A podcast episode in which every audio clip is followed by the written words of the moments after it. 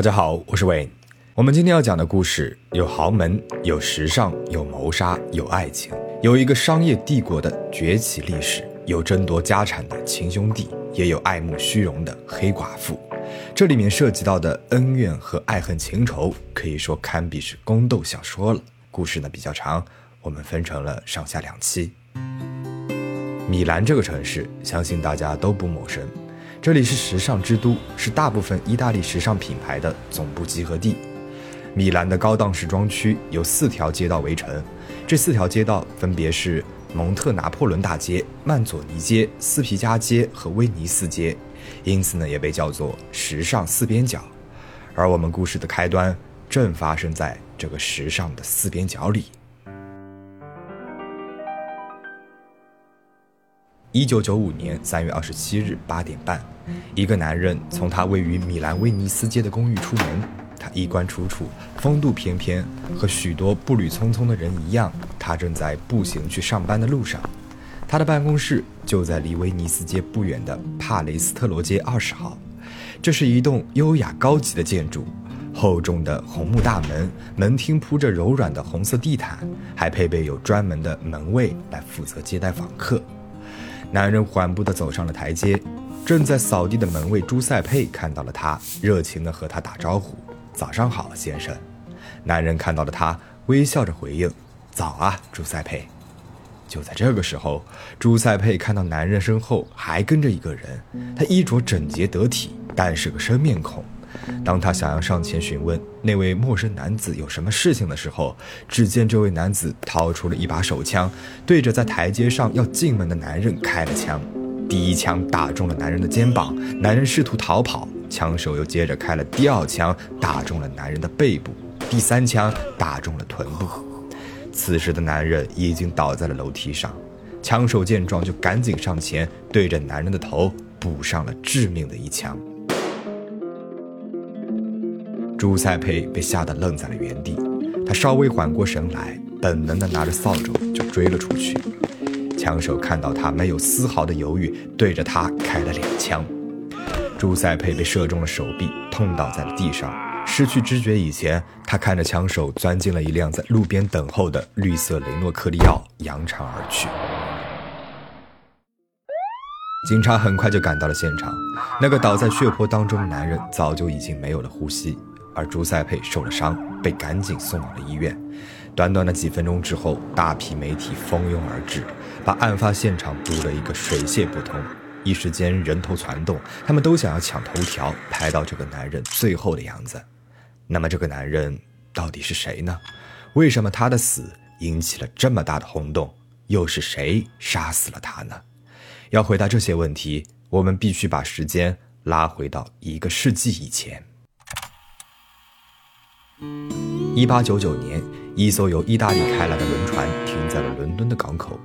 在众多旅客当中，有一个年仅十八岁的男孩，他拿着为数不多的行李，像很多人一样背井离乡来到了伦敦这个大都市打工。由于年轻且没有什么一技之长，他能够做的工作并不多。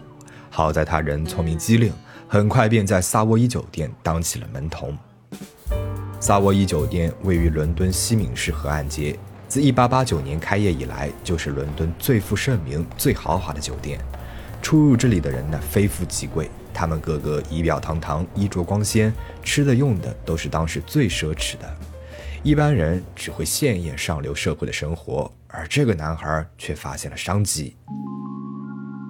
他的工作主要就是帮客人们拎包、运送行李，他自然就注意到了一只只名贵华美的行李箱包。比如当时专为王室和达官显贵制作的香包 H.J. Cave Sons，这让他想起了在他的老家意大利的佛罗伦萨，那里有最优质的原材料，而且他的父亲恰巧就是做皮具的，为什么不开设一个专门服务上流社会的皮具行呢？于是他仔细地观察着这些高档皮箱的构造和设计，把它们牢记在心里。几年之后，他带着辛勤工作积攒下来的一些钱和创业的梦想，回到了老家佛罗伦萨。创业的初期总是艰难的，一开始他只是开了一间不大的皮革作坊，为当地的马术师生产马具和配饰。但是他不甘平庸，立志要让自己的产品跻身上流。于是他用尽了几乎所有的盈余，去招募最好的皮革匠人，购买最上乘的皮具，重金打造最精美的产品。功夫不负有心人，他对产品质量精益求精的态度和他生产的优良皮具，为他赢得了高端顾客的青睐，品牌呢也积累了一定的名气。一九二一年，他在佛罗伦萨开设了自己的第一家精品店，并且决定用自己的名字来命名。这个从拎包门童白手起家，经过了十余年的奋斗和韬光养晦，最终成为品牌创始人的，就是古驰奥。古驰，而他所创立的品牌就是如今享誉世界的古驰。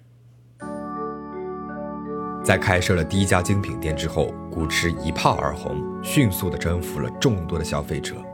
他们的产品成了上流社会的宠儿。古驰也为热爱马术的英国贵族们设计了马鞍、马具和品类繁多的包包以及饰品，这些都成了当时的爆款产品。于是，古驰趁热打铁，相继在米兰和罗马开设了分店，更是用创始人名字中间的两个 G 扣起来，做成了品牌的双 G 标志。在创业这条道路上，古驰奥并不孤单，和他并肩作战的是他的儿子们：大儿子阿尔多，二儿子瓦斯科，三儿子鲁道夫。二十到三十年代是古驰的黄金期，品牌从诞生到爆红似乎顺风顺水，然而很快。危机也不期而至。三十年代中后期，意大利笼罩在了法西斯独裁统治的阴霾之下，世界也迎来了第二次世界大战。此时民生凋敝，物资匮乏，作为产品原材料的皮革也越来越难买到了。很多有名的皮革品牌在此时相继或者是停产，或者是倒闭。古驰呢也一样面临着前所未有的危机。对于有些人来说，混乱反而是阶梯，他们往往就能够从危机当中看到商机。古驰奥的大儿子阿尔多就是这样的人。他作为品牌标志的设计者，是一个极具商业天赋、目光敏锐、敢想敢做的人。他决定大胆地试用其他的材料，用更加易得的帆布材料来代替皮革制作箱包。之后更是用品牌的 logo 作为字母组合图案，配合着红绿布条，推出了古驰的第一批标志性单品，不仅帮助品牌度过了难关，还盈利颇丰，并且直到今天也可以处处看到它们作为元素出现在了古驰的各色商品上。古驰的另外一个标志性元素竹节也诞生在相似的危机之中。一九四七年，古驰的匠人们苦于找不到用来制作皮包拎把的原材料，生产就陷入了停滞。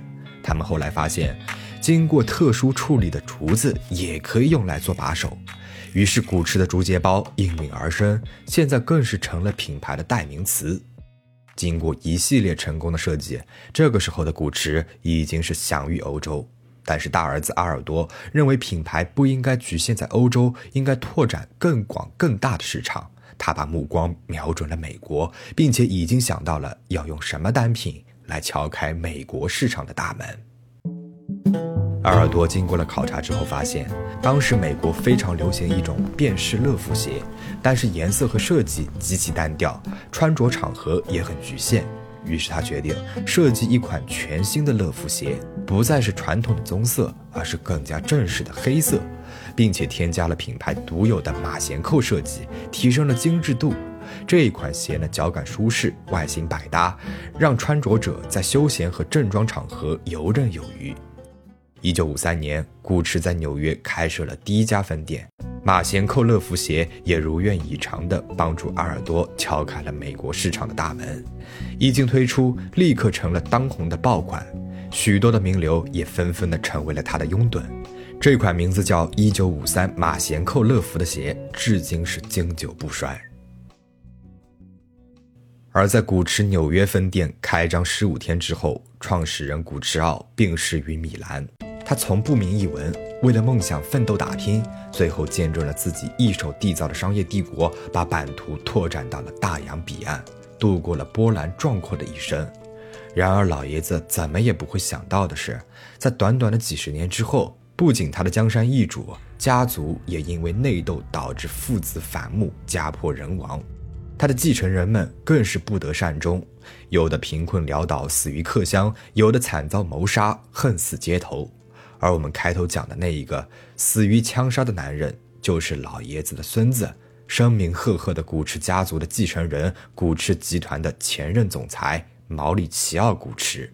而他的死，也许源于老爷子生前一个看似公平的决定。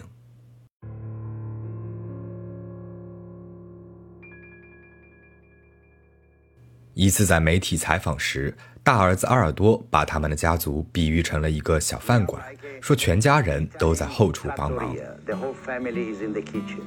起初的时候，这一家人是非常团结一致的，一心只想把家族企业搞好。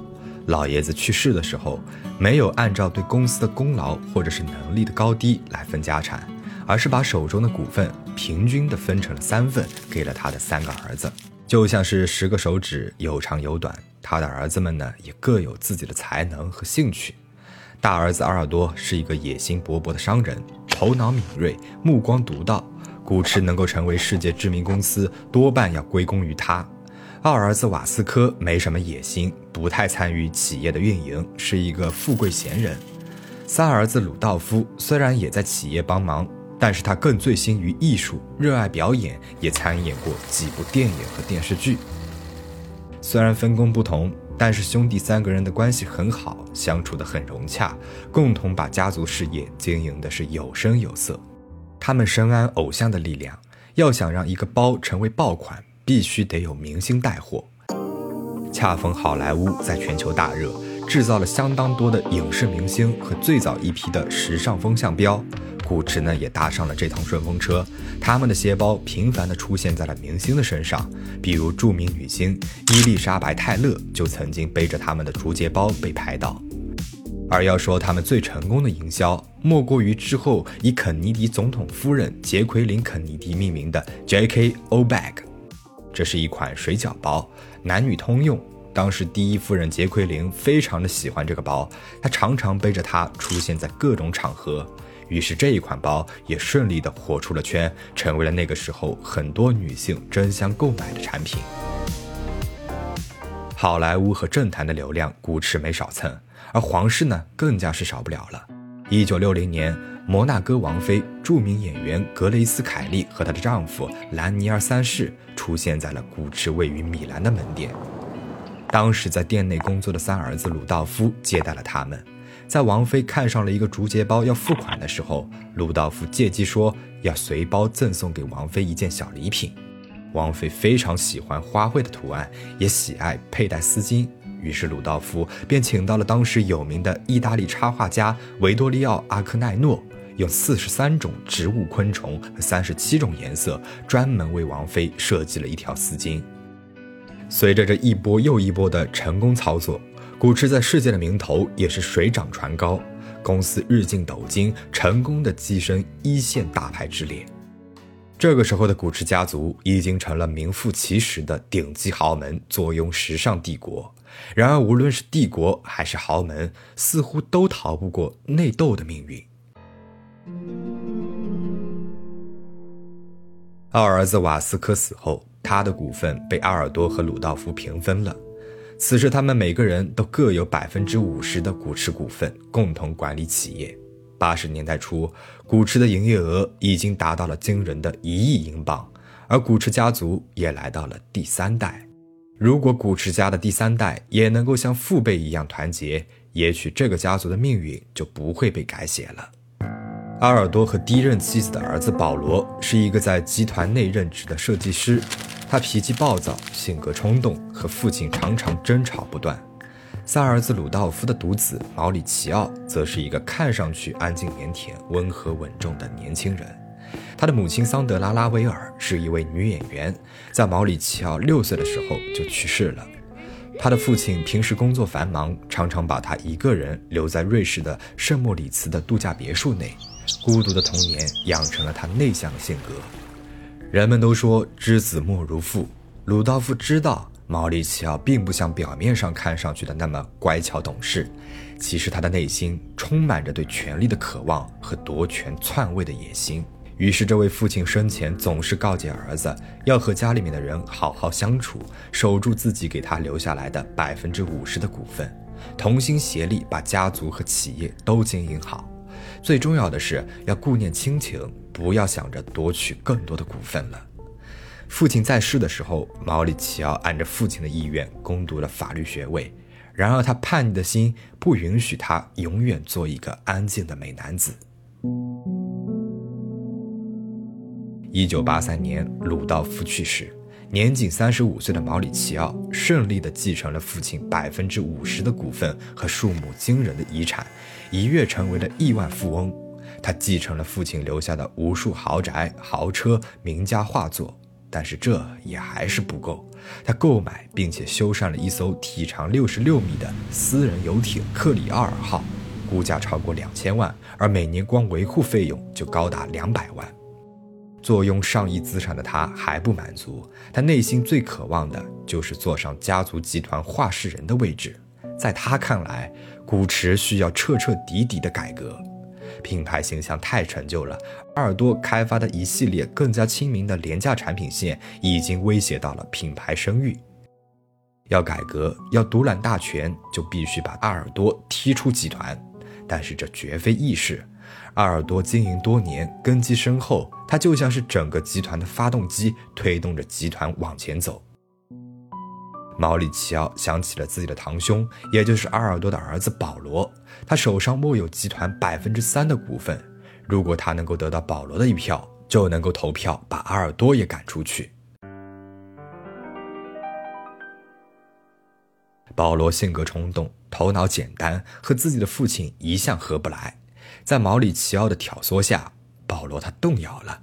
而当毛里奇奥承诺他说会让他拥有自己的产品线时，保罗就决定站在堂弟这一边，让父亲为多年来对自己的不认可付出代价。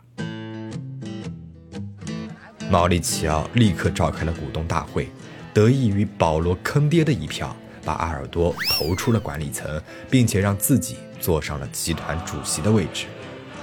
据说被赶出去没有几天，阿尔多在纽约的办公室就被清空了，连门锁都换掉了。毛里奇奥显然没有想给自己的伯伯留任何的面子，他或许已经忘记了，在他和父亲鲁道夫闹僵了的那一段时间，是阿尔多邀请他来纽约，给了他一份工作，手把手教他做生意。阿尔多为了这个侄子可以说是出钱出力，对他就像是对自己的孩子一样。但是没有想到自己却会被公开的羞辱，落得被扫地出门的下场。阿尔多他不服气，立刻组织起了律师团队，伺机报复。而他的儿子保罗呢，也和毛里奇奥闹翻了。他帮毛里奇奥坐上了话事人的位置，而毛里奇奥承诺他的事情一件也没有办到。两父子联手决定向意大利财政卫队告发毛里奇奥伪造父亲的签名，以逃避缴纳高额遗产税的罪行。这里简单的介绍一下，意大利财政卫队是意大利海关以及其执法部队的总称，主要的职责就是包括调查经济犯罪、出入口管制、阻截毒品以及假冒伪劣产品等。意大利财政卫队得到了家族某位员工的证词之后，决定上门逮捕毛里奇奥。最终，他们还是晚了一步，有人早一步向毛里奇奥通风报信。于是他跨上了摩托车，一路飞驰，躲到了瑞士的圣莫里茨。虽然没有逮到人，但是对于毛里奇奥的审判还是开庭了。一审毛里奇奥被判有罪，他不服判决，坚称无罪，重金聘请了各路律师帮他上诉。毛里奇奥在圣莫里茨的度假豪宅里面待了两年的时间，这期间他虽然被剥夺了公司的管理权。但是他一直在悠闲地酝酿着自己的报复计划。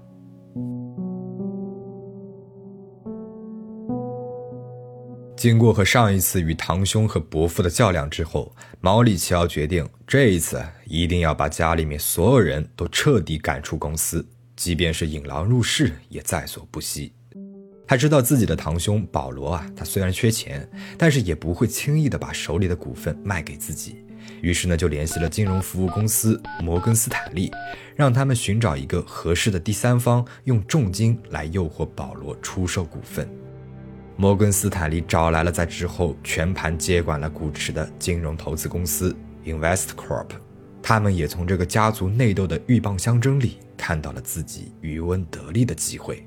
可是谈判进行的并不是很顺利，保罗一天一个主意，脾气也是说来就来，常常大吵大闹，最后气冲冲地跑了出去。Investcorp 以为彻底没戏了，可是几天之后却接到了保罗把股份以四千七百万美元卖给了毛里奇奥的消息。保罗的父亲阿尔多得知这个消息后大发雷霆，心里大骂儿子太蠢了，居然这样背叛了自己，反水投靠了敌方阵营。然而，保罗的坑爹之路远远没有走完。他拿到了巨款后，觉得终于可以实现梦想，好好经营属于自己的产品线了。于是，他准备用 P Gucci 为品牌，发布自己设计的服饰。古驰当然不会放任自家人山寨，毛里奇奥告保罗侵权，他的老父亲阿尔多呢，更是把他直接扫地出门。丢了股份，丢了工作，梦想破灭的保罗决定玉石俱焚，把坑爹进行到底。他一通电话向美国国税局 IRS 告发了阿尔多偷税漏税七千万，亲手把自己已经八十一岁高龄的老父亲送进了监狱。吃了一年的牢饭之后，阿尔多深感自己年迈，同时对家族心灰意冷。他曾经以为自己会老死在古驰的店里，为公司奉献出自己的一生。Investcorp 得知了阿尔多想要退休的消息，马上联系上了他，想要出资买断他手里百分之四十七的股份。阿尔多起初呢，怎么也不肯卖。对他而言，古驰不仅仅是一家企业，更是他和父亲和兄弟共同奋斗的结果。他从小在店里帮忙，最后帮家族缔造了时尚帝国，古驰就是他的全部。他曾经说，卖掉股份就像是卖掉自己的内脏，但是尽管如此，他最终还是同意了。卖掉股份的两年之后，他郁郁而终。保罗的结局比父亲凄凉太多了。他搬去了英国，经过了多年和毛里奇奥的诉讼战，以及和第二任妻子离婚时支付的大额赔偿金，加上他无止境的挥霍，他从一个千万富翁变成了一个穷光蛋。据他的好友讲，他生命的最后几年，穷到需要朋友来接济了，连衣服和最基本的生活用品都买不起，最后穷困潦倒的他，在孤独和病痛当中去世了。然而，即使是这样，他也比他恨死街头的堂弟多活了七个月的时间。那到底是谁杀死了毛里奇奥呢？我们下一期再说。